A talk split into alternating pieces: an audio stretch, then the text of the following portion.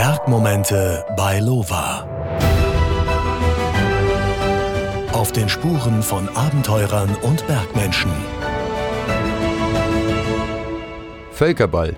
Also mein heutiger Gast hat sicherlich schon einigen Kindern erklärt, wie man Völkerball spielt. Er ist nämlich Sportlehrer, er ist zweifacher Familienvater und sein Bruder ist ein erfolgreicher deutscher Kameramann, der schon bei Filmen mitgewirkt hat wie Ratten 2, Sie kommen wieder, aber auch beim letzten Film von Matthias Schweighöfer, Army of Thieves. Glaubt man Wikipedia, ist er in der Kletterszene bekannt geworden, als er die drei großen Nordwände von Eiger, Grand Choras und Matterhorn im Alleingang auf schwierigen Routen durchstiegen ist. Er gehört zu den führenden Extrembergsteigern weltweit, war auch erst mit einem faltbaren Kajak in Grönland unterwegs, um noch ein paar Felswände zu finden, die noch niemand vor ihm hochgeklettert ist. Er ist eben ein ganz normaler Dude. Herzlich willkommen, Robert Jasper. Ja, vielen Dank. Hallo, stimmt das Hallo. alles so, was ich Ja, ja, es stimmt so. Also ich äh, staune gerade, was du da alles rausgefunden hast über mich. Wichtigste Frage, wie war der Film Ratten 2, Sie kommen wieder? Hast du den gesehen? das ist natürlich schon mal die erste Fangfrage. Also ich bin eigentlich gar nicht so ein äh, Filmfreak, sondern äh, ich verbringe lieber meine Zeit draußen am Fels oder auch mit meiner Familie. Und äh, das ist vielleicht sogar äh, eher ein bisschen peinlich, wenn ich sage, äh, so das äh, Filmeklotzen, das ist nicht so ganz mein Ding. Also alle Filme vom Bruder hast du nicht gesehen? Nee, weil, weil, also ich meine, er ist ja der absoluter Profi und äh, hat halt natürlich auch seinen Bereich da im Filmbusiness und äh, mich interessiert es schon natürlich so zu sehen, was er da macht. Aber ähm, ich bin da mehr so auf meine bergsteigerischen Aktivitäten dann konzentriert und natürlich auch auf filmische Sachen rund um die Berge. Du bist jetzt heute mit dem Zug angereist und meintest gleich zu Beginn, äh, ich komme gerade aus Patagonien. Wie lange Ja. ist es denn her? Ja, also ich bin vor einer Woche aus Patagonien zurückgekommen und bin jetzt natürlich dann heute extra hier mit dem Zug angereist nach München. Das ist vom Schwarzwald, von meiner Heimat, auch nicht gerade um die Ecke, aber ich finde es natürlich trotzdem immer eigentlich ganz gut, wenn man so Wege dann mit den öffentlichen Verkehrsmitteln dann bewerkstelligen kann, weil insgesamt gesehen sind wir Profi-Bergsteiger natürlich schon auch viel unterwegs, auch global gesehen. Und äh, man kommt ums Flugzeug nicht drum rum. Und deswegen versuche ich halt einfach, wo es geht, meinen Fußabdruck äh, so klein wie möglich zu halten. Jetzt hast du in Patagonien ja Schnee gesammelt für ein Forscherteam.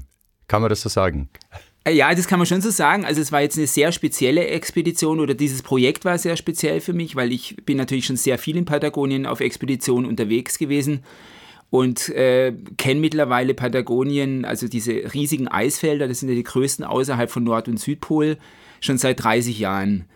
Und äh, da bin ich dann mit Forschern auf dem Alfred-Wegener-Institut äh, in Kontakt gekommen, die mir dann eben erzählt haben, dass dieses Eisfeld am schnellsten abschmilzt. Also das ist äh, global gesehen ein Phänomen.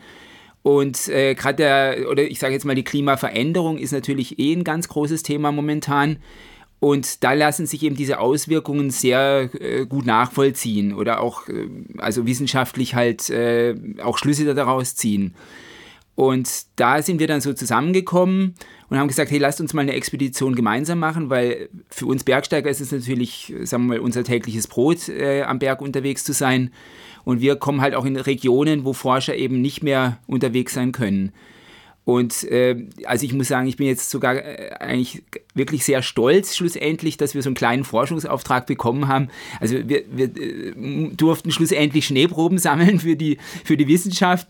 Und äh, ich meine, die Ergebnisse, die sind dann, ich, also oder ich bin sehr gespannt, was da dabei rauskommt, muss ich sagen. Das ist also für mich natürlich auch Neuland. Also dann warst du als kleiner Forscher so Fanlein Fieselschweifmäßig ähm, in Patagonien unterwegs und hast, ähm, was hat man da dabei? So kleine Plastikdosen dann oder wie kann man sich das vorstellen? Ja, also wir hatten so kleine Plastikfläschlein dabei und schlussendlich haben wir eigentlich nur Schneeproben aus verschiedenen äh, Regionen des Berges mitgebracht.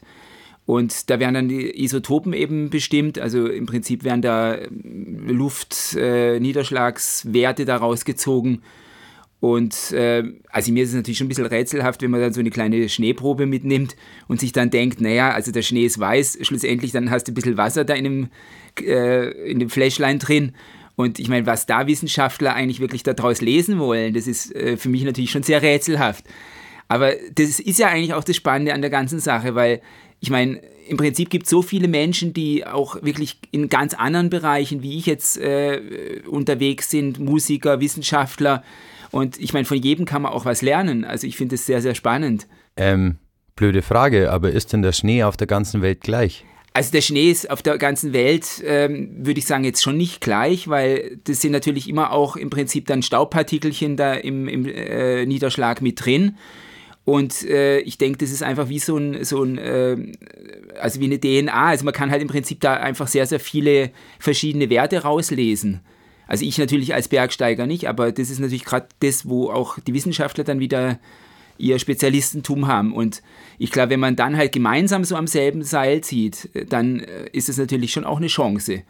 Und äh, so habe ich das gesehen und ich meine, für uns war es eine große Ehre, Ehre, dass wir da auch diese Proben mit, oder mitbringen und sammeln durften. Sieht man denn da so Reifenabrieb oder so Mikroplastikpartikel auf dem Schnee oder ist das ähm, nicht sichtbar? Also das weiß ich jetzt nicht wirklich, was man da genau sieht. Also ich meinte nur, wenn du auf so einem Schneefeld unterwegs bist. Ach so, wenn du auf dem Schneefeld unterwegs bist. Nee, ich meine, also wenn du draußen bist, ist normal der Schnee schon eher weiß, mhm. also so.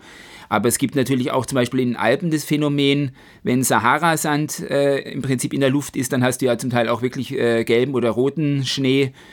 Und äh, so ist es natürlich äh, überall auf der Welt, dass du natürlich verschiedene Bestandteile in dem Niederschlag hast. Und ich meine, das leuchtet mir dann auch ein, dass man daran natürlich verschiedene Werte rauslesen kann. Ich möchte mit dir ganz kurz über deine Kajaktour in Grönland reden. Beziehungsweise war es ja nicht eine Kajaktour, aber du hast ein Kajak benutzt, ein faltbares, um quasi zu ähm, entfernten Felswänden zu kommen, die noch keiner geklettert ist. Ähm, jetzt habe ich in der Recherche vorher herausgefunden, du wolltest maximal Gewicht einsparen, hast sogar deine Zahnbürste abgesägt und ähm, hattest dann trotzdem etwas dabei, das eigentlich gar nicht so geplant war und so drei, vier Kilo gewogen hat. Was war das? Also das war ein Gewehr schlussendlich und äh, in Grönland ist es ja so, dass man da eben auch die Gefahr von Eisbären hat. Also man muss sich dort schützen und äh, ich meine, das Gewehr wäre jetzt die letzte Chance gewesen. Also ich habe noch einen Eisbären-Alarmzaun gehabt, den habe ich dann immer um mein Lager, um mein Zelt rumgespannt. Ein Eisbären-Alarmzaun? Genau, weil, weil im Prinzip ist ja auch der Schutz das Wichtige. Also ich meine, das Gewehr ist vielleicht die Notlösung am, am Ende, wenn jetzt wirklich der Eisbär dich angreifen würde. Dann Und das wusstest du gar nicht, dass du das dabei haben solltest, sondern das wurde dir mitgegeben kurz vor Schluss, oder? Nee, ich wusste das schon, weil schon. ich habe mich natürlich da schon lange auf so eine Expedition mhm. vorbereitet gehabt. Und ich meine, die Idee von dieser Expedition war ja auch... Ähm, im Prinzip bei Fermins, also sprich aus eigener Kraft vom Ende der Zivilisation aufzubrechen zu einem Abenteuer. Ich habe das dann alleine gemacht, weil ich gesagt habe, ich habe in den letzten 20, 30 Jahren jetzt schon so viele Expeditionen gemacht und ich war natürlich auch schon sehr, sehr viel allein klettern, habe eben Eiger Matterhorn Grand ja auch alleine geklettert. Also das Solo-Bergsteigen ist schon immer ein ganz wichtiger Punkt für mich gewesen.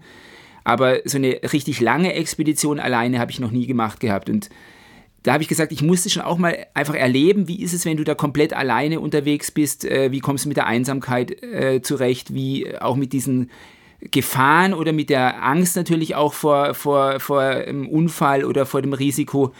Und ähm, die, das Erlebnis am Ende, wenn du sowas ganz alleine schaffst, ist natürlich auch ein anderes, wie wenn du es im Team schaffst. Und deswegen hat mich das sehr interessiert, auch mal so eine Expedition komplett alleine zu machen. Ich meine, jetzt in Grönland waren es im Prinzip ja drei Expeditionen in einer. Also es war einmal alleine hinkommen mit dem Seekajak zu einer entlegenen Wand in der Wildnis, dann so eine Bigwollwand Klettern, also da war mein großes Ziel, eine Erstbegehung zu machen, also eine Route zu klettern, wo noch nie ein Mensch hoch ist, ist natürlich auch nochmal so eine ganz große Herausforderung, weil du weißt überhaupt nicht, ist es möglich oder wo kletterst du lang, wo sind die Schwierigkeiten und das macht es natürlich auch sehr spannend, das ganze Unternehmen. Und ich meine, das hört sich vielleicht so für den Normalzuhörer sehr gefährlich und, und auch äh, lebensmüde an. Aber das sind einfach bei mir so immer kleine Schrittchen, die ich mich dann weiter äh, vorgewagt habe oder auch gesteigert habe. Und ich meine, mein ganzes Leben dreht sich natürlich auch einfach um die Berge. Und das ist mein Beruf. Und deswegen habe ich gesagt, ich möchte einfach immer ein bisschen weitergehen, immer schrittchenweise äh, auch in das für mich Unbekannte gehen. Und äh, eben dann natürlich musst du auch wieder gut zurückkommen. Also im Prinzip schließt sich ja der Kreis dann erst, wenn du dann auch wieder zurück in der Zivilisation bist. Das sind jetzt mehrere Fragen. Also einmal, wie war es denn dann, komplett alleine zu sein? Und die zweite wäre, wenn man allein unterwegs ist, ähm, wie beweist man denn dann, wenn man eine Erstbegehung gemacht hat? Also ich meine, wie beweist man es? Das ist eigentlich ganz einfach, weil ich habe ja dann auch Foto- und Filmmaterial gesammelt, was natürlich sehr mühsam war, weil ich eben alleine war. Mhm. Also das ist nicht so, dass du dann den Kameramann irgendwie da äh, irgendwo postiert hast und du läufst dann nur vorbei, sondern du musst halt dann die Kamera aufstellen, musst dann wieder mit einem 20, 30 Kilo Rucksack wieder ein Stückchen zurücklaufen, wieder vorbei und also es ist wahnsinnig Ist auch ein bisschen gefährlicher, gell? Wenn, äh, es wenn ist, äh, vor allem, machst, klar ist es natürlich auch gefährlicher, weil du halt auch natürlich mehr Reserven verbrennst. Also sprich, du musst ja auch deine ganze Energie da im Auge behalten. Also ich hatte ja insgesamt so ungefähr 100 Kilo an Ausrüstung dabei ich habe ja auch schon meine Zahnbürste abgesägt gehabt und musste dann trotzdem das schwere Gewehr mitnehmen aus Sicherheitsgründen.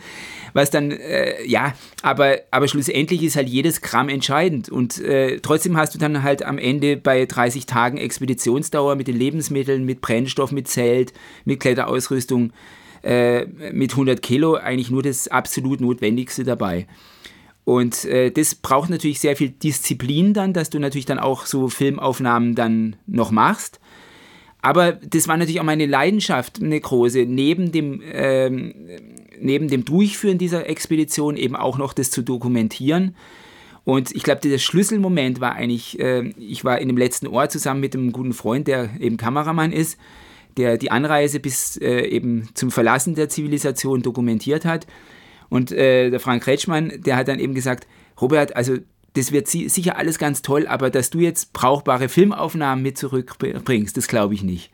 Ich erinnere mich gerade, Frank Kretschmann war nämlich auch schon hier und ich glaube, er hat erzählt, wie er dich ausgestattet hat, quasi mit dem äh, ganzen Zeug, dass du dich alleine filmen kannst. Ja, also er hat mich da wirklich super beraten, weil das Entscheidende ist ja auch, wie gesagt, eben das Gewicht.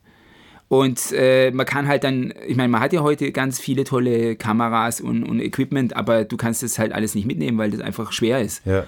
Und äh, ich habe dann im Prinzip zwei kleine Kameras und eine kleine Drohne dabei gehabt.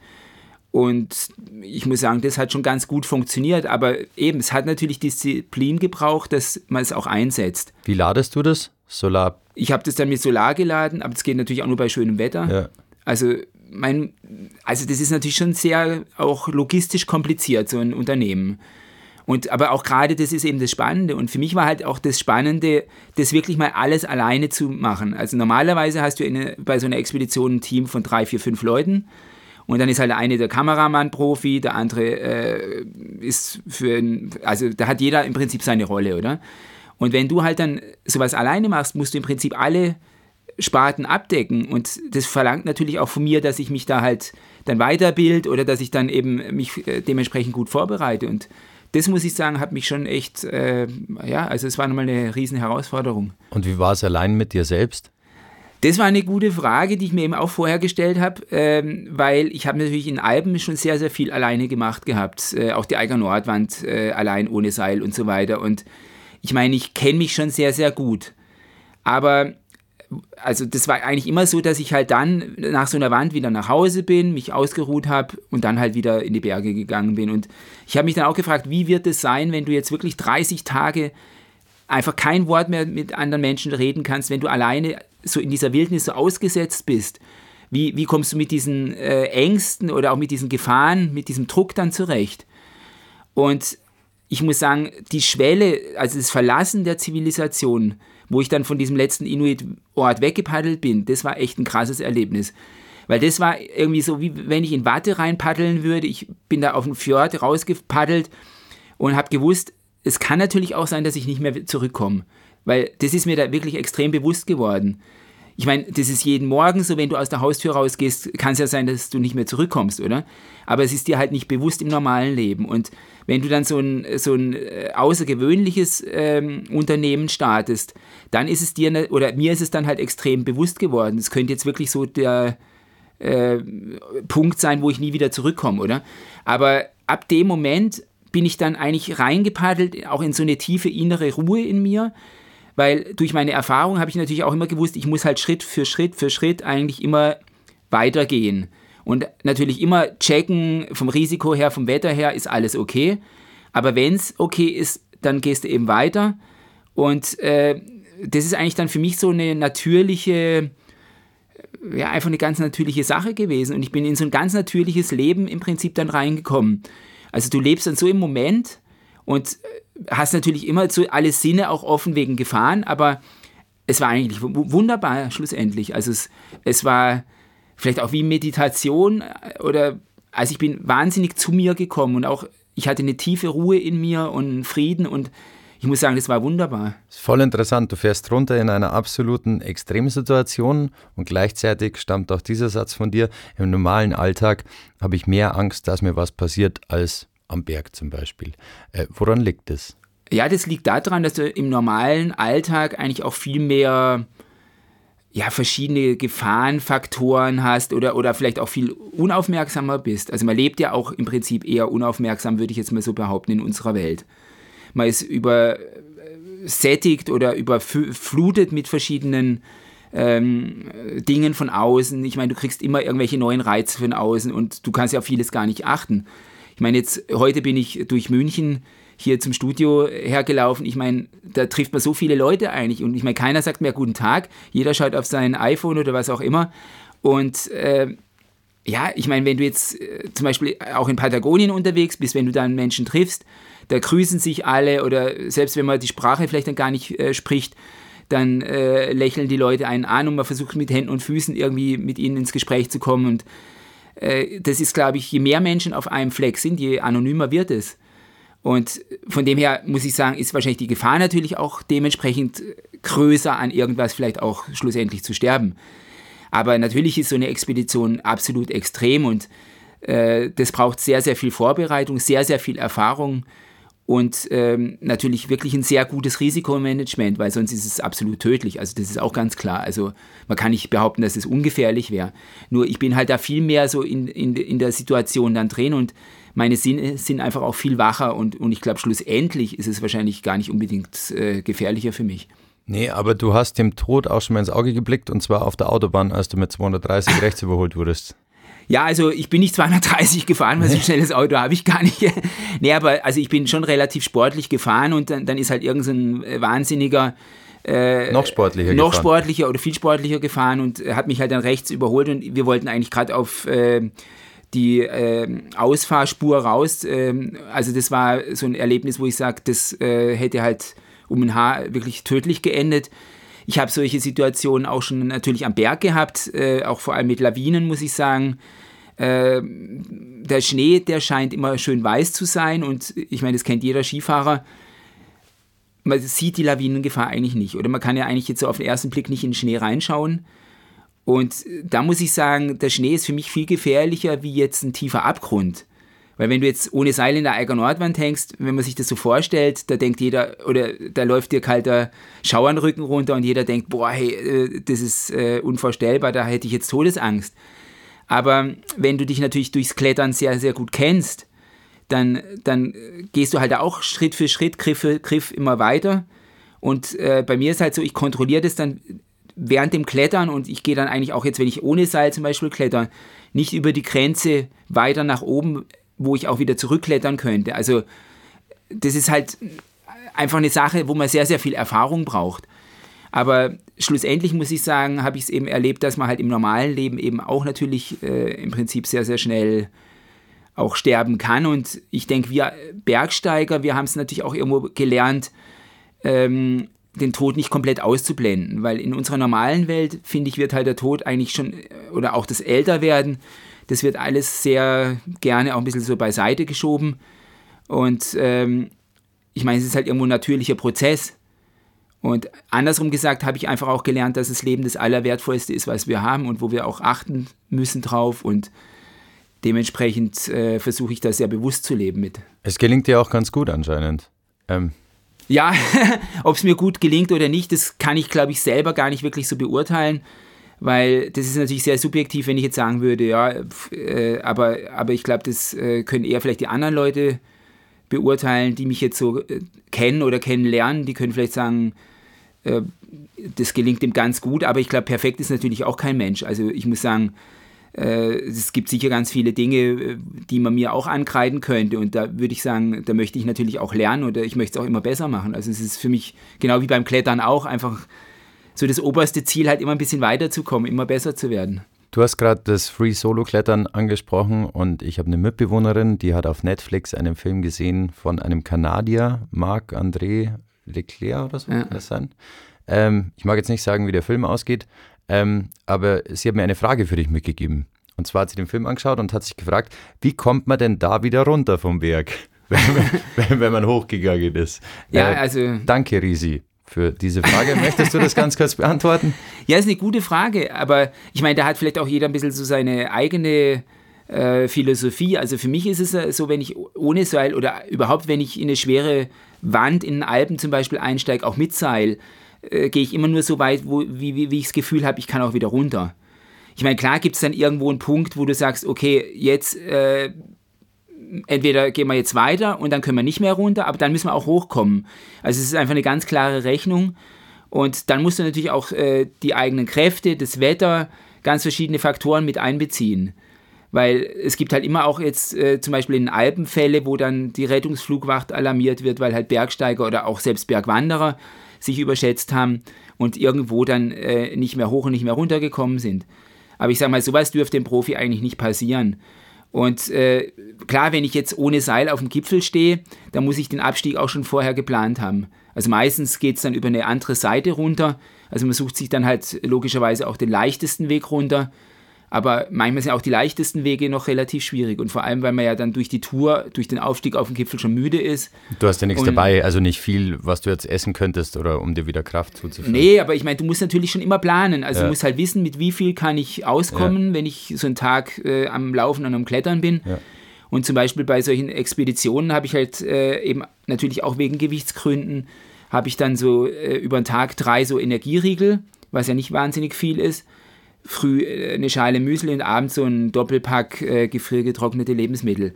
Und das ist nicht wahnsinnig viel, aber ich kenne mich natürlich jetzt über die Jahre und weiß natürlich, was brauche ich so an äh, Lebensmitteln pro Tag. Und äh, ich meine, klar nimmt man natürlich dann wahnsinnig ab, also die, die Kräfte schwinden dann über so eine Expedition schon. Aber ich meine, das ist halt so ein, so ein Erfahrungsding, wo du weißt, okay, damit kannst du überleben. Was ist denn das Erste, worauf du dich freust, wenn du von so einer Expedition zurückkommst? Ist es quasi, weiß ich nicht, was zu trinken, was zu essen, dein Bett? Also das hängt ein bisschen von der Expedition ab, aber meistens, äh, also gerade so jetzt auch wie Grönland, äh, die Solo-Expedition, da freust du dich halt auf einfach nur ein Bett, auf einen, auf einen geschlossenen Raum, also auf eine Hütte, weil wenn du halt so in der Wildnis lebst, äh, dann hast du natürlich auch immer, also gerade in Grönland zum Beispiel, die Gefahr wegen Eisbären. Also du schläfst dann nicht so wahnsinnig ruhig, du hast dann dein Gewehr neben dir liegen und äh, also man hat dann immer so auch die Ohren irgendwie oder die Sinne offen für Gefahren. Okay, und, also Bert, ich muss dich kurz unterbrechen. Du musst noch erklären, wie dieser Eisbär Sicherungszaun funktioniert. Okay. ja, also ich habe da wie so eine Alarmanlage und das ist so, ich äh, spanne einfach wie eine Angelsehne mit äh, vier Pfählen um mein Zelt außenrum. Und äh, da sind dann so Signalpatronen noch montiert. Also wenn der Eisbär in diese äh, Schnur reinläuft, Aha. reißt dann so ein Splint raus und dann explodiert im Prinzip die äh, Signalrakete und erschreckt hoffentlich den Eisbär und äh, mich wahrscheinlich auch.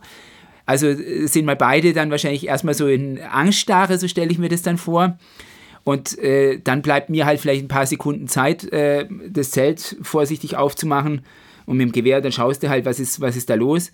Und ich hatte eben sogar diesen einen Fall. Also, äh, das muss ich dir jetzt, glaube ich, echt noch erzählen. Gerne. Weil das war nämlich, äh, ich habe ja 30 Tage im Prinzip das immer schön aufgebaut. Und es ist nie was passiert. Und das ist natürlich schon auch sehr mühsam. Also wenn du dann unterwegs bist, dann musst du am Abend nach irgendwie äh, 10, 12 Stunden äh, Rucksack schleppen, musst ja. dann eben noch um das Zelt diesen Zaun, Zaun installieren. Und ja, irgendwie so am äh, zweiten oder drittletzten Abend habe ich gedacht, oh, da war ich schon relativ nah an der Inuit-Siedlung dran. Da habe ich gedacht, naja, jetzt, also hier hat sicher keine Eisbären mehr. Jetzt habe ich so das äh, Zweifeln begonnen, habe gedacht, naja, jetzt lasse ich vielleicht den Zaun weg und dann habe ich gedacht, ah, das ist doch ziemlich dumm. Also wenn du jetzt am letzten Abend dann von einem Eisbären gefressen wirst, das wäre ja echt peinlich, oder? Vor allem, es wäre peinlich. Das ja, also, äh, ja, und dann habe ich den Zaun aufgebaut und dann in der Nacht, also da wird es ja auch nicht dunkel, aber halt, ich habe geschlafen, plötzlich höre ich es draußen schnauben. Und ich meine, in Grönland hast du halt im Prinzip einen Fuchs, der frisst deine Lebensmittel weg, der Eisbär, der frisst vielleicht dich, wenn du Pech hast. und dazwischen gibt es eigentlich jetzt nicht wirklich Raubtiere. Und, und ich meine, der Fuchs war jetzt für mich nicht so, ein, so ein wirklich eine große Bedrohung, so in meinen Risikoszenarien, aber der Eisbär natürlich schon. Und das Schnauben, das war so massiv. Also ich bin aufgeschreckt und habe genau gewusst, es kann kein Fuchs sein. Es muss ein Eisbär sein.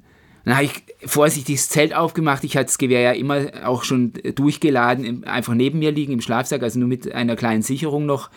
Habe ich das entsichert, habe so rausgeschaut und äh, es war kein Eisbär da. Und dann habe ich noch ein bisschen weiter so hintergeschaut und dann war halt da gerade der Fjord und da ist gerade ein Wal aufgetaucht und hat so geblasen. Krass. Und den Wal habe ich natürlich nicht als Gefahr für mich in dem Sinn so yeah. auf meinem Schirm gehabt. Und das war dann so ein krasses Erlebnis, wie der Wal da aufgetaucht ist und dann wieder äh, halt, also das war einfach verrückt, weil ich meine, ich war ja da auf den Fjorden unterwegs und da waren die Wale schon immer auch wieder so sichtbar, aber sie sind eigentlich immer, ich würde mal sagen, so 100, 200 Meter weg vom Kajak geblieben. Also die haben schon auch gewusst, dass sie äh, vor Kajaks wahrscheinlich auch äh, sich in Acht nehmen müssen, weil die Inuits ja auch zum Teil halt Wale jagen. Und äh, von dem her muss ich sagen, war das nochmal so ein richtig krasses Naturerlebnis für mich. Und ich bin dann eben äh, gut in die Inuit-Siedlung gepaddelt, dann noch die letzten, ich glaube, es waren noch zwei Tage und äh, das Abenteuer hat dann wirklich ein gutes Ende genommen. Und also ja, es war einfach einmalig, wenn du dann halt wirklich so, so intensiv auch in dieser grönländischen Natur dann da lebst. Ja, vor allem was für ein Gefühlschaos. Du wachst auf, denkst dir erstmal so, oh Gott, ein Eisbär will mich fressen, warum geht da keine Sicherungsrakete los? Schaust raus irgendwie und plötzlich hast du irgendwie eins der schönsten Bilder wahrscheinlich, die du jemals gesehen ja. hast. Voll krass. Ähm, war denn der Moment, ähm, ich sage jetzt mal, diese Angst, die du vielleicht da kurz verspürt hast, größer oder weniger schlimm, als du mit einem Eispickel an einem Eiszapfen hingst und äh, eine Lawine über dir ähm, runtergekommen ist? Ja, es gibt natürlich, also in meinem Leben schon Situationen, wo ich äh, auch wirklich dem Tod ins Auge geschaut habe. Also eben jetzt nicht nur am Berg, eben auch äh, im Prinzip schon, eben hatten wir ja vorhin schon auf der Straße. Und äh, eben, also ich muss sagen, das ist natürlich schon so am Berg oder jetzt, äh, ja, ich würde sagen, es ist halt natürlich schon ein bisschen wie so ein Adrenalinschock äh, man muss da halt relativ schnell aus diesem Schockzustand rauskommen was ich eigentlich jetzt schon äh, ja, recht gut kann, glaube ich, weil ich mich natürlich auch mit diesen Situationen mental im Vorfeld schon auseinandersetze. Also die, äh, eine wichtige Vorbereitung ist für mich jetzt äh, zu Hause mir zu überlegen, was kann alles passieren. Und dann überlegst du dir halt, wie machst du das jetzt, äh, wie baust du den Zaun auf, wie viel Abstand vom Zelt. Ich meine, den kannst du ja auch nicht 300, 400 Meter entfernt spannen, weil so viel, äh, also Schnur habe ich dann nicht und vor allem ist es dann auch nicht mehr so windstabil, wenn man es also zu weit auseinander macht, alles. Äh, dann hängt die Schnur zu viel durch und so. Also das sind halt äh, auch spezielle Sachen, die man beachten muss. Aber schlussendlich ist es, glaube ich, so eine mentale Sache. Und wenn du dich damit schon auseinandergesetzt hast, dann kannst du natürlich auch schneller reagieren. Also dann, schon, dann bist du nicht in so einer Schockstarre. Klar, aber ich meine, ein aber, Zaun aufhängen ist was anderes, wie wenn du in einer Eiswand drin hängst und plötzlich so ein riesen Eiszapfen abbricht. Ähm. Ja, wobei ich glaube, es ist gar nicht wirklich anders. Es ist, wenn du in, wenn, wenn du halt in Todesgefahr gerätst, dann hast du vielleicht schon so eine Schock- oder Schrecksekunde, aber dann, wenn du halt im Prinzip dir einen, äh, einen Risikoplan zurechtgelegt hast, dann versuchst du den halt möglichst schnell zu verfolgen. Also sprich, ich habe gewusst, okay, Gewehr entsichern, äh, möglichst schnell das Zelt aufmachen, rausschauen, vorsichtig äh, den Eisbär nicht erschrecken. Könnte ja theoretisch auch ein Inuit sein, der mich besuchen will, also auch nicht einfach losschießen. Wie oder blöd. ein lieber Eisbär, der mit dir kuscheln möchte. Ja, oder das, ja. oder der Wal, der jetzt vielleicht doch ans Land gekommen ist. Nee, also du weißt es ja nicht, oder? Deswegen also auch nicht äh, überstürzt handeln. Das ist halt immer ganz, ganz wichtig. Aber, aber natürlich auch nicht Zeit verstreichen lassen, unnötig, oder? Weil das kann natürlich auch deine, deine letzte Minute dann gewesen sein. Und das ist, glaube ich, beim Klettern natürlich auch. Ich meine, wenn du dann stürzt zum Beispiel, also ich hatte einmal eine Situation, wo so ein riesen Eiszapfen dann mit mir abgerissen ist, wo ich dann noch da dran gehangen bin und zum Glück mich dann, äh, dann gelöst habe. Ich bin dann in einen riesigen Überhang reingestürzt, also in die Luft schlussendlich und äh, bin davon weggekommen von diesem Eiszapfen. Aber das war eine Situation, das ging um Leben und Tod. Und in solchen Situationen, da, da kannst du gar nicht mehr so logisch denken. Also du versuchst wahrscheinlich eher so reflexmäßig oder ja, ich weiß nicht, wie man es beschreiben soll. Man versucht irgendwie intuitiv da irgendwo so das Richtige zu machen, habe ich das Gefühl. Und mein, das hat mich jetzt schon, schon zwei, dreimal gerettet, muss ich sagen. Aber ähm, ich meine, du, du betreibst deinen dein Beruf oder dein Hobby quasi, welches sehr extrem ist. Also ist eine deiner größten Ängste quasi, dass du das irgendwann nicht mehr kannst. Ähm, vielleicht weil irgendwas passiert ist, weil du nicht mehr so beweglich bist, äh, wie du bist. Oder sagst du, bis es soweit ist, möchte ich einfach den maximalen Fun haben. Nee, also mir geht es jetzt nicht um maximalen Fun. Also Bergsteigen oder, oder dieses Abenteuerleben ist halt ein ganz großer Teil meines Lebens. Das steckt einfach in mir drin. Und äh, das ist für mich der Antrieb. Also wenn der jetzt aus mir nicht mehr rauskommt, so dieser Antrieb für solche Abenteuer, dann äh, bin ich mir auch sicher, dass ich es nicht mehr machen würde. Und es ist auch nicht unbedingt so einfach im Prinzip dieses Spagat, weil ich habe ja auch Familie. Und äh, das ist natürlich schon auch immer so, dass du dann denkst, naja, also äh, das Risiko als Familienvater musst du noch seriöser kalkulieren, wie wenn du jetzt im Prinzip alleinstehend bist, weil da alleine bist du einfach nur für dich verantwortlich und mit einer Familie äh, empfinde ich sehr viel Verantwortung auch für meine um oder für meine Mitmenschen und fürs Umfeld.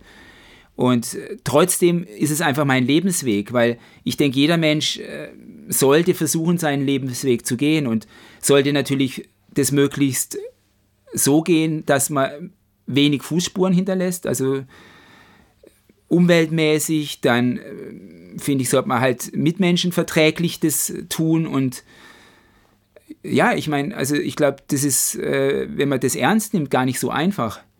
Aber ja. trotzdem ist halt wichtig, dass du deinen Weg gehst im Leben, weil, weil sonst bist du unglücklich. Und für mich ist halt so diese, äh, oder das Bergsteigen und die Natur, diese Naturerlebnisse ist einfach auch ein ganz großer Teil von der Farbe im Leben. Gerade weil du Familie hast, gibt es dann vor jeder großen Expedition ein Update vom Testament oder wie kann man sich das vorstellen? Nee, das gibt es jetzt nicht äh, speziell darauf hin, aber ich meine, wir haben trotzdem natürlich auch äh, uns gesagt, ein Testament äh, oder, oder gewisse Regelungen sind wichtig, weil das zeigt ja nur, dass du im Prinzip auch Verantwortung übernimmst. Und ich meine, so in den Tag reinleben ist jetzt einfach nicht mein Ding.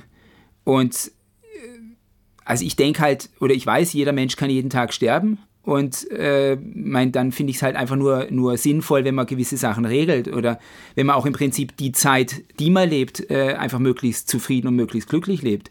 Also das heißt nicht, dass man sich da auf die faule Haut legen soll, aber dass man halt Dinge tut, hinter denen man steht, die man eben auch gerne tut, auch einfach für andere Menschen tut, für die Umwelt tut.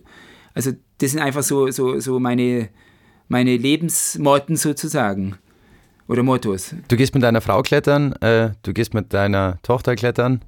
Ähm, ich habe einen Kumpel, der sagt zum Beispiel, ich will gar nicht so viel mit meiner Frau in die Berge gehen, weil der Berg ist eher mein Ding, da kann ich dann abschalten. Gehst du lieber mit deiner Frau in die Berge oder gehst du lieber alleine in die Berge? Also ich tu, tu beides einfach gerne. Also ich gehe sehr, sehr gerne mit unserer Familie, also mit unseren Kindern, mit meiner Frau zum Klettern. Äh, ich gehe mit ihr sehr, sehr gerne zum Eisklettern in die Berge. Wir waren äh, schon sehr, sehr oft in der Eiger Nordwand zusammen unterwegs, also in extremsten Situationen. Und äh, ich meine, das hat alles immer auch Vor- und Nachteile. Also es ist einfach wie im Leben. Es gibt Höhen und Tiefen, es gibt Berge und Täler und genauso ist eine Tour alleine manchmal das Richtige und einfach die Erfüllung und auch manchmal auch genau das Falsche und dann bist du froh, wenn du mit anderen Leuten oder mit deiner Familie oder mit deiner Frau unterwegs bist. Also ich meine, es ist natürlich nicht immer einfach. Also ich denke, je besser du dich kennst, je schwieriger ist es auch in manchen Situationen. Weil zum Beispiel, wenn du jetzt in einer extremeren Situation bist, dann bist du auch angespannt oder du, du nimmst auch vielleicht das Wort von einem anderen, äh, legst es auf die Goldwaage und wenn du natürlich die Person sehr gut kennst, dann bist du vielleicht auch schneller mal verletzt oder beleidigt oder denkst jetzt, hey, warum, warum sagt sie jetzt das oder warum sagt er das? Aber es schmiedet dich natürlich auch viel mehr zusammen und ich denke jetzt auch gerade äh, mit Kindern, also wir haben jetzt unsere Kinder nie irgendwie gezwungen, dass sie auch Bergsteiger werden oder irgendwie so. Wir haben halt immer gesagt, naja, wir gehen zum Beispiel jetzt im Urlaub gemeinsam in ein Gebiet, wo man eben auch klettern und vielleicht baden oder wo man verschiedene Aktivitäten in der Natur machen kann. Und äh, meine, es gab auch Phasen, wo die überhaupt gar keine Lust zum Klettern hatten. Dann sind die halt irgendwie, haben sie irgendwas gespielt und dann sind wir dann nach dem Klettern an den Strand gegangen und haben gebadet und, und haben einfach äh, den Urlaub genossen zum Beispiel. Und ich meine, da ist halt einfach wichtig, dass es für alle stimmt. Aber also ich bin ein Mensch, der, der sagen würde, ich kann es mir schwer vorstellen, dass Kinder genau dasselbe werden oder genau dasselbe machen mit derselben Leidenschaft wie die Eltern. Weil, weil jeder Mensch ist eigentlich auch anders. Und, und also mein großes Ziel ist eigentlich, also speziell jetzt unsere Kinder oder überhaupt jeden Menschen dazu zu fördern, dass er halt seine Talente entdeckt und dass er einfach ein möglichst auch glückliches Leben in dieser Richtung gehen kann dann. Jetzt, man sollte auch ein bisschen drauf hören, was die Erwachsenen sagen. Ähm, jetzt bist du ein bisschen älter wie ich, ähm, über 50. Ähm, was würdest du denn jetzt jemandem mit auf den Weg geben, der jetzt zum Beispiel Anfang 20 ist und diesen Podcast gerade hört? Also ich würde jedem, äh, auch jetzt jüngeren Berg- oder Naturliebhaber empfehlen, dass er einfach kleine Schrittchen macht, wenn er in die Berge rausgeht dass er äh, eine gute Tourenplanung macht, einfach, dass er, dass er sich nicht überschätzt, vielleicht, dass er auch die ersten Touren erstmal mit, mit dem Bergführer zusammen macht, weil man muss natürlich auch die Materie Berg erstmal kennenlernen und man muss sich kennenlernen. Weil wenn man das noch nicht so kann, dann kann man auch sich selber gar nicht einschätzen. Man weiß ja nicht, kann ich drei, vier, fünf Stunden äh, wandern. Äh, wenn jetzt da steht 1000 Höhenmeter, was sind das 1000 Höhenmeter? Das ist ja nicht nur ein Kilometer weil ein Kilometer in der Ebene ist was ganz anderes, wie wenn, wenn du einen Kilometer Vertikale zu überwinden hast. Und äh, dann mit dem Wetter und so weiter. Also es gibt ja ganz viele auch Gefahrenfaktoren in den Bergen. Und da ist es doch eigentlich nur sinnvoll, wenn man im Prinzip einen Erfahrenen zu Rate zieht. Und ich würde halt einfach sagen, mit kleinen Touren anfangen, sich langsam steigern und meistens wundert man sich dann, wie viel man dann geschafft hat, wenn man da auf dem Gipfel steht und runterschaut ins Tal dann, also es geht mir immer noch so, dann denke ich mir, wow, hey, von da unten bin ich jetzt aus eigener Kraft hochgelaufen. Und äh, also ich meine, das ist doch wunderbar, wenn du auch siehst, was ein Mensch halt aus eigener Kraft schaffen kann, ohne Auto, ohne Seilbahn zum Beispiel. Also es ist schon auch beeindruckend, finde ich. Und vor allem, wenn man auf dem Gipfel steht, sieht man eigentlich die Welt auch, finde ich, wieder mit neuen Augen. Weil auf dem Weg auf den Gipfel, dann äh, überlegst du dir ja manchmal auch manche Sachen und irgendwann denkst du vielleicht auch gar nicht mehr. Also du kannst auch mal dein Hirn abschalten und äh, ich finde, man kann da auch wirklich gut Energie dann wieder für den Alltag tanken. Also ich merke das sogar bei mir, weil Social Media ist natürlich präsent, ähm, allein wegen meines Jobs. Aber dass man sich einfach auch auf so einem Gipfel oder wenn man oben am Berg steht, dazu zwingen muss, beziehungsweise einfach mal sagt, okay, ich schaue jetzt einfach mal 20 Minuten nur die Aussicht an. Weil bisher war es oft so, dass ich einfach hochgegangen bin, dann war ich oben, Pass, kurz Brotzeit gemacht und wieder runter. Aber so die Achtsamkeit am Berg und einfach mal nicht einfach nur ein Foto zu machen für Social Media und dann wieder abzuhauen, ähm, das ist schon was, was, was ich in den letzten Jahren auf jeden Fall äh, mehr gelernt habe. Du bist aber auch recht aktiv auf Instagram. Ja, also es gehört ja auch heutzutage dazu, dass man seine Erlebnisse und Abenteuer teilt. Und ich meine, das ist auch ein großes oder eine große Leidenschaft von mir schlussendlich auch, weil ich äh, finde, es ist sehr wichtig, dass man Menschen im Prinzip äh, auch diese Abenteuer oder auch die, die Schönheit der Natur näher bringt. Weil ich bin überzeugt davon, nur wenn du die Natur kennst, lernst oder dann, dann, dann äh, schätzt du sie und dann wirst du sie auch schonen oder, oder schützen, sagen wir mal so. Weil, weil ich glaube, wenn man das trennt, Mensch in der Stadt, Natur irgendwie im Naturschutzgebiet draußen, äh, was man nicht mehr betreten darf, das ist nicht so äh, der Naturschutz, den, wie, oder wie ich ihn verstehe. Also ich finde, man muss natürlich schon die Menschen kanalisieren oder man muss sie vor allem auch anleiten im Umgang mit der Natur. Und äh, da gehört natürlich schon auch dazu, dass, dass äh, ich halt natürlich als Mensch, der sehr viel in der Natur unterwegs ist, dann über Vorträge oder über Podcasts und so weiter, über, über Fernsehgeschichten, dass man einfach den Menschen da so seine Lebensphilosophie äh, näher bringt. Und ich sehe das als eine große Chance an. Und deswegen versuche ich auch in der Richtung dann so meine Abenteuer publik zu machen. Der Stefan Glowacz hat immer gesagt, ähm, das aktuelle Projekt, was man beendet hat, freut dich immer so lange, bis du dir denkst, und jetzt? Also, was ist so dein nächstes Ziel oder dein Plan? Also, das stimmt schon so, dass man meistens auf dem Gipfel schon wieder eigentlich das nächste Ziel im Auge hat. Und das ist ja eigentlich auch, wenn man äh, das so bildlich sich vorstellt, man steigt auf den Berg, man steht oben auf dem Gipfel und man sieht natürlich in der Ferne schon wieder ganz viele vielleicht auch unbekannte Gipfel, wo man sagt, wow, hey, der sieht wirklich toll aus, auf den Berg möchte ich jetzt als nächstes. Aber ich habe jetzt einfach gelernt in den äh, Jahren auch, äh, auch wo ich sehr, sehr viele Expeditionen und extreme Touren gemacht habe, dass eigentlich der Abstieg ganz, ganz wichtig ist. weil du bist eben nach einer extremen Tour total müde, ausgelaugt oben auf dem Gipfel. Und wenn du nicht den Abstieg auch einplanst, dann sind schon viele Kollegen auch da umgekommen. Deswegen, also man darf nie den Fehler machen und nur eine halbe Tour planen. Also die Tour hört halt eigentlich auch erst wieder am Tal auf. Oder dann trittst du halt in das normale Leben wieder ein, weil, weil aufgehört hat sie da ja auch nicht. Du musst nach Hause kommen, dein normales Leben äh, vereinnahmt dich dann wieder. Und es ist halt für mich mehr wie ein Kreislauf. Und äh, dementsprechend, das ganze Leben ist irgendwie wie ein Kreislauf. Und deswegen bewegt man sich, glaube ich, so in so Zirkeln. Und der Berg ist einfach für mich ein schönes Bild, wo ich äh, mal auch einfach einen neuen Fokus setzen kann, wo ich im Prinzip auch wieder dadurch, dass ich da meine Kräfte loswerde, aber auch wieder Kräfte zurückbringen kann fürs normale Leben. Also es ist ein fantastischer Ausgleich und dementsprechend äh, würde ich sagen, äh, ganz wichtig ist es auch, dass man nach einer Expedition auch das genießt oder auch, dass man die Ruhe die man eben auch auf so einer Expedition dann gesammelt hat, weil oft ist es ja auch so, dass du dann lange warten musst und äh, du bist dann in der Natur, im Zelt, in der Wildnis äh, sozusagen auch eingesperrt, oder? Wenn das Wetter schlecht ist, dann sitzt du dort und wartest. Also Zeit nehmen zum Verarbeiten erstmal. Ja, und deswegen gehört es, finde ich, auch dazu, dass du dann nicht eben vom einen zum nächsten Gipfel hetzt, was, was doch auch äh, immer mehr wahrscheinlich der Fall ist. Weil in unserer Konsumgesellschaft willst du halt im, im Prinzip ja nur noch ernten dann du willst die eine Wand, du willst den einen Gipfel, die eine Tour und dann denkst du schon wieder, oh, nächstes Wochenende äh, und dann kommt man in so einen Stress rein, oder?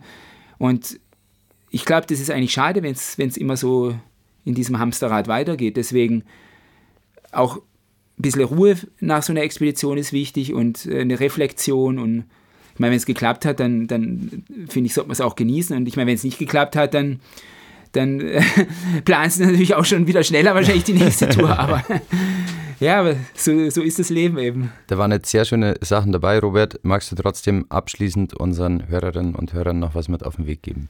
Tja, also ich meine, was mir wirklich am Herzen liegt, ist, dass jeder, auch die Leute, die jetzt vielleicht unseren Podcast gehört haben und die denken, hey, das ist ja total eine ganz andere Welt, das ist verrückt, was der macht, dass ähm, die auch im Prinzip wissen, oder mir ist ganz wichtig zu sagen, hey, jeder hat in sich irgendwo was Spezielles und was Besonderes.